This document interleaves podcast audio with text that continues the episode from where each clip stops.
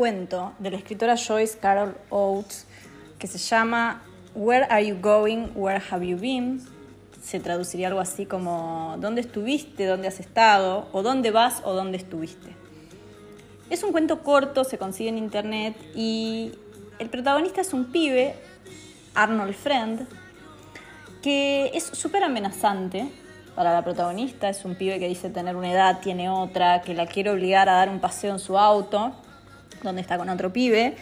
Y, en esa crónica, pues está narrado, es cortito, está narrado en forma de crónica, lo que le dice Arnold Friend a la protagonista es esto. Vamos a ir a un campo bonito fuera de la ciudad donde huele tan bien y hay sol, dice Arnold Friend. Te voy a tener en mis brazos bien cerca para que no pienses que necesitas tratar de escaparte y te voy a mostrar lo que es el amor lo que hace el amor. Al diablo con esta casa. Él la quiere sacar de la casa. Ella está como en la puerta de su casa, en ese umbral, desconfiando, porque por un lado le atrae el chabón, pero por otro lado le parece peligroso. Al diablo con esta casa, parece sólida nomás, dijo. Arrastró una uña sobre la puerta mosquitera y Connie no tembló con el ruido como lo hubiera hecho el día anterior.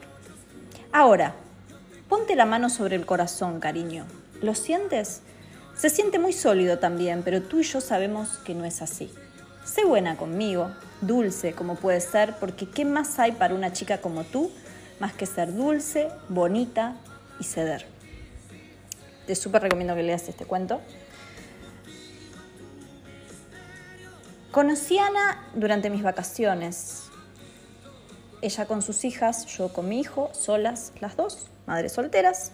Sincronía o destino el propósito de este encuentro. El día anterior a la charla con Ana, encontré en la puerta de la cabaña donde me alojaba un papel azul tirado en la puerta entre hojas secas. El papel decía esto. Doy contenido de valor y doy herramientas de hipnosis para ayudar a mujeres. Yo lo había escrito tres días antes, casi como un compromiso con el universo, y luego el papel desapareció, literalmente desapareció de la mesa donde me alojaba, se voló, o olvidé donde lo había guardado y seguía haciendo cosas. Pero de pronto el papel estaba ahí como esperando que lo encuentre. Y unas horas después Ana estaba frente mío cebando mate con una historia tan fuerte, tan fascinante y tan valiente que le pedí permiso para grabarla, transcribirla y contártela. La historia de Ana es la de muchas mujeres, en, menor o mayor grado. Es la historia de la huida de un amor donde jamás hubo amor. Es la pregunta que todas alguna vez nos hicimos. ¿Por qué vuelvo a caer una y otra vez en personas que no me aman? Soy boluda, soy masoquista. Soy responsable de esta historia, soy coadicta con él, dice Ana. Cuando lo conocí me dijo, mira que soy alcohólico. Y yo lo acepté así. Lo primero que pensé fue, qué bueno, voy a poder ayudar a alguien con su vida. No tenía los comportamientos esperables de un alcohólico, era un tipo bueno, todos lo conocían y creían que era de alguna manera adorable. Y yo no tenía la información que tengo y creí que iba a poder con todo esto. En dos horas Ana va a dejar este hotel, va a manejar hacia Mar del Plata con sus hijas que viajan en las sillitas de bebé del asiento trasero. Y este viaje es para demostrarles a sus hijas que se puede construir otra historia. Este viaje es la previa a su separación con Carlos. Le va a decir que se quiere separar después de esto, que todavía no sabe que lo va a dejar después de años de intentar sacar la familia adelante y de ayudarlo con su adicción, es decir, de poner toda la energía en él. Tengo que tener cuidado, porque uno no deja de ser adicto nunca. Él bañaba a nuestra hija y yo le llevaba la copa de vino al baño. No era el típico borracho que llegaba y se tiraba a tus pies al piso. Tomábamos un vinito juntos todas las noches. ¿Quién no se toma un vinito todas las noches? Pero cuando no había vino, había que salir a comprar a las dos de la mañana si se le antojaba. Hay en las palabras de Ana una lucidez que refleja a una mujer buscando respuestas, una mujer que va construyendo un camino de autosalvación, autosanación, de sus fantasmas del pasado, porque nadie más que nosotros puede salvarnos de esos fantasmas, de esos patrones inconscientes que repetimos porque no los dejamos de atraer una y otra y otra vez. Venía de casarme con otro y de separarme. Me casé para tener un vestido. Yo quería la fiestita, como la fiestita de 15 que todas queremos tener, y la tuve. Boluda, parece tu cumple, me dijo mi amiga. El otro pibe era un muerto total, es decir, el anterior a su actual. Lo remantenía yo económicamente, un nerd, fanático de Star Wars, comíamos cada uno en su computadora. Y conozco a Carlos. Empezamos a trabajar juntos y Carlos me dice, ¿cómo te vas a casar? Me dijo con los ojos de huevo duro y me sentí como en falta. Yo le pregunto entonces, se me ocurre preguntarte, si mañana tuvieras que elegir otro tipo de persona para tener un vínculo, que no sea obviamente un adicto al alcohol en este caso, ¿cuál sería el perfil? Siempre tuve la creencia de que no puedo estar con alguien que sea más que yo, que gane más que yo, que sea más exitoso que yo. Yo tengo que ser la que me vaya bien, etc. Por eso soy la pesadilla de esta persona, de Carlos, de mi actual, porque todo lo que quiero yo lo consigo y tal vez debería aspirar a un par, lo sé, pero mi miedo es terminar sola como mi vieja. Le digo, Ana, eso es una programación. No puedo aspirar a alguien que no sea menos que yo o me quedo sola como mi vieja, son programaciones, son creencias que generan una realidad que estamos atrayendo. Y el riesgo de esa programación es volver a conectar, por eso te hacía esta pregunta antes, exactamente con el mismo tipo de perfil con el que querés terminar. Ya que nuestra mente consciente y en particular nuestra memoria tiende a recortar los hechos, a suavizarlos. Y como hay una programación tan fuerte de fondo, terminamos volviendo a personas que no nos aman, o que son menos que nosotros y sentimos que podemos ayudar o maternar. Por eso en este caso le recomiendo y recomiendo la hipnosis como solución. Yo misma fue mi solución. Para no confiar en nuestra mente consciente, que es un 5% y es nuestro yo antiguo. Es esa parte nuestra que ya está hecha, nuestra mente consciente. O sea, por eso hacemos siempre las mismas cosas, vamos siempre a los mismos lugares, tenemos siempre el mismo hábito de comer tal comida, tal, tal fecha, por ejemplo, no sé, yo todos los sábados como pizza está afianzado en nosotros. ¿ok? Eh, siempre nos lleva a tomar el mismo tipo de decisiones. Por eso, en mi manual de supervivencia al boludo y en el reto 21 días sin el boludo, explico todo esto y doy la solución para cambiar la vida amorosa desde la otra mente, que es la mente subconsciente, que nos permite cambiar las programaciones que traemos desde la infancia y en otros casos de vidas pasadas. Hoy tenés todas las posibilidades por delante, le digo. Te estás dando cuenta de todo y la prioridad hoy es empezar a pensar en vos, en lo que te hace bien, sacando la energía de esa persona, recuperando tu deseo sexual, incluso tus ganas de estar con alguien, con otras personas o con vos mismo. Y Ana me dice, perdí todo deseo sexual, me desconecté de mi cuerpo. Carlos me decía que consulte con una sexóloga, que eso era que no era normal lo que me pasaba. ¿Sería asexuada? Googleando, asexuada. Hoy me doy cuenta, ¿Cómo voy a querer que me toque alguien que me maltrata todo el tiempo? Mi cuerpo se defendía, se cerraba. Con tu maltrato yo me cierro, se me cierra. Y él me contestaba, ¿qué? ¿Ahora todo lo que hago es maltrato? ¿Te acordás del momento más heavy que alcanzó este vínculo? Y repaso las conversaciones, era un tipo machista que se la daba de progre. ¿Sabes cuándo vamos a dejar de gritarles? Obviamente se refiere a las mujeres. ¿Y maltratarlas? cuando ustedes dejen de llorar. De hecho, ese miércoles cuando me lo dijo me puse a llorar. No doy más, sentía. Y se puso peor. Realmente se ponen peor cuando lloras. Hacen un laburo perfecto estos tipos de alejarte de la gente de tu entorno. Ni ellos se dan cuenta de lo que hacen, actúan con un papel que se saben de memoria. Hablabas hoy del círculo de la violencia. Sí, empecé a buscar información porque no sabía bien cómo encarar lo que me pasaba. Soy tóxica. Y llegué al círculo de la violencia y cómo se relacionaba con esta adicción que tenía yo. La primera etapa es la de la calma. No hay conflicto, la vida con esta persona parece perfecta, en este caso era la familia ideal, pero después ellos empiezan a sentir incómodos con esta situación y necesitan algo que dispare su furia o que les deje sacar afuera la furia, explica Ana. ¿Qué es todo esto que está desordenado en la mesa? Sos una mugrosa, hippie de mierda, me gritaba de pronto. Y yo enseguida ordenaba todo. Me convertí en una persona ordenada para evitar el conflicto. Pero ahora tu pelo está feo, mira esos tatuajes que tenés, no me gustan. Y la verdad es que no era eso. O sea, yo me podía cambiar el pelo, me podía cambiar los tatuajes, pero no es eso que dice. Era la necesidad del conflicto. Por más que vos cambies, va a haber conflicto.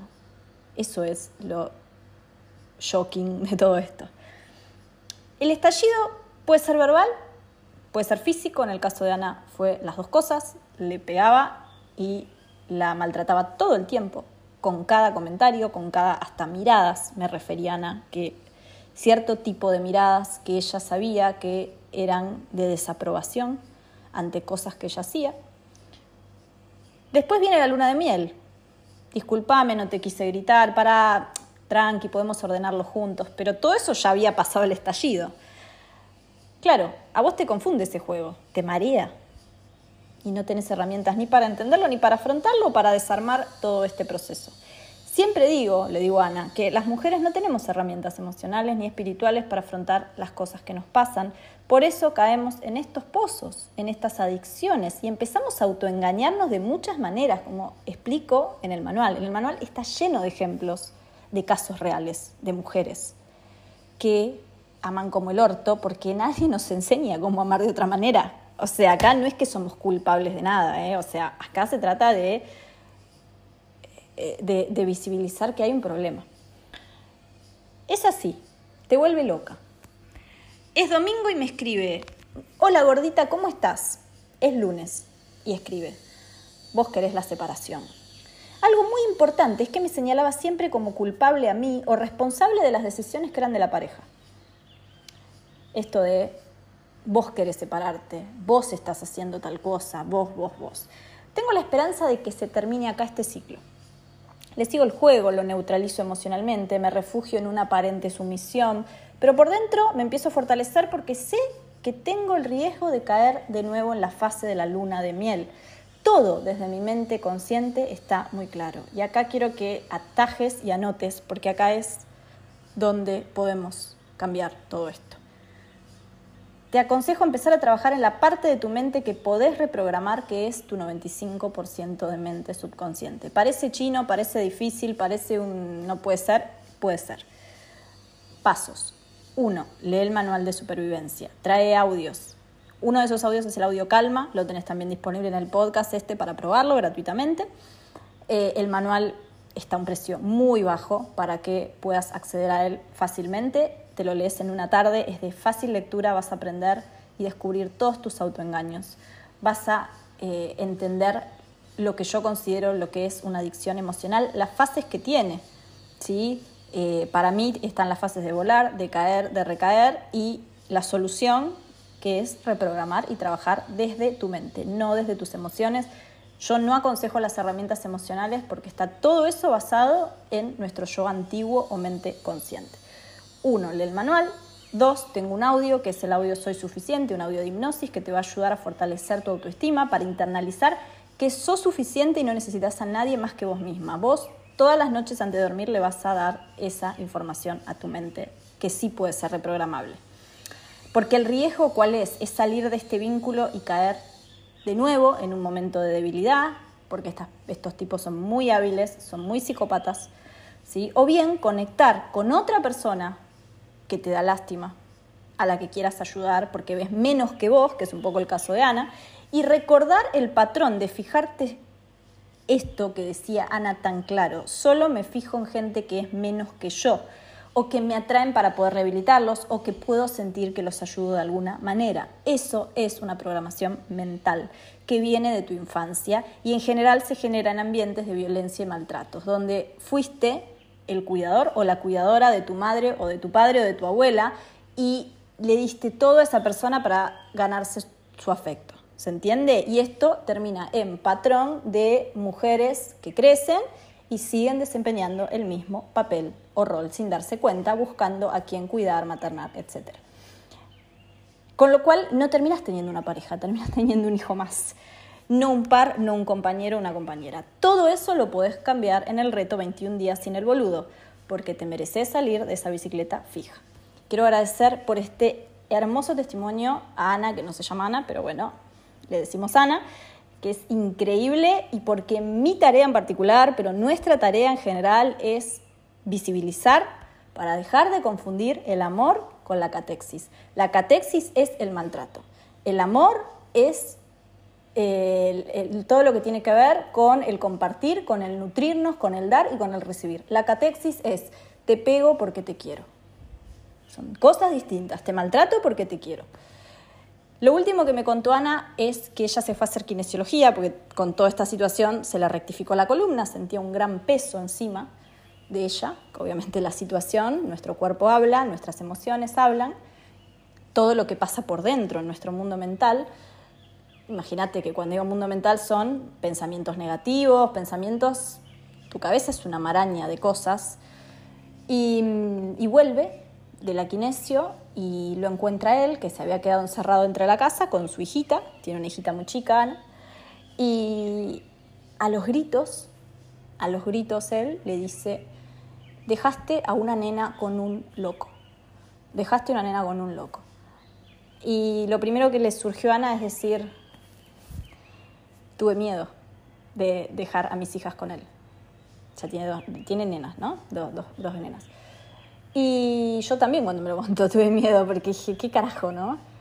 Eh, ¿Cómo me puedo ir tranquila dejando a, mis hijas con una persona que tiene estas características? Eh, y lo importante es que el que es adicto puede querer, y ella de hecho lo acompañó durante años, Alcohólicos Anónimos, hizo todo lo que podía hacer y mucho más, porque al poner toda su atención en él y en su recuperación dejó de ocuparse de ella. No te dejes de ocupar de vos cada persona con su, yo digo con su karma, en el sentido de que cada uno con lo que tenga que resolver. Eh, vos no, si sos la cuidadora de alguien, tenés que correrte de ese error. Si no podés sola, pedí ayuda. Hay algo que dice Ana también que me dijo post charla, es red de ayuda. No te lo guardes. Un amigo, una amiga, una psicóloga, escribime a mí, no sé, una red de contención, porque el callarnos, el mirar para otro lado, el no nos suma, no nos ayuda. ¿ok? Eh, y estamos en un momento donde todas estas cosas no las podemos permitir más. No confundamos amor con catexis. Gracias por estar ahí, a todas, a vos particularmente, y pasa este episodio, por favor. Gracias.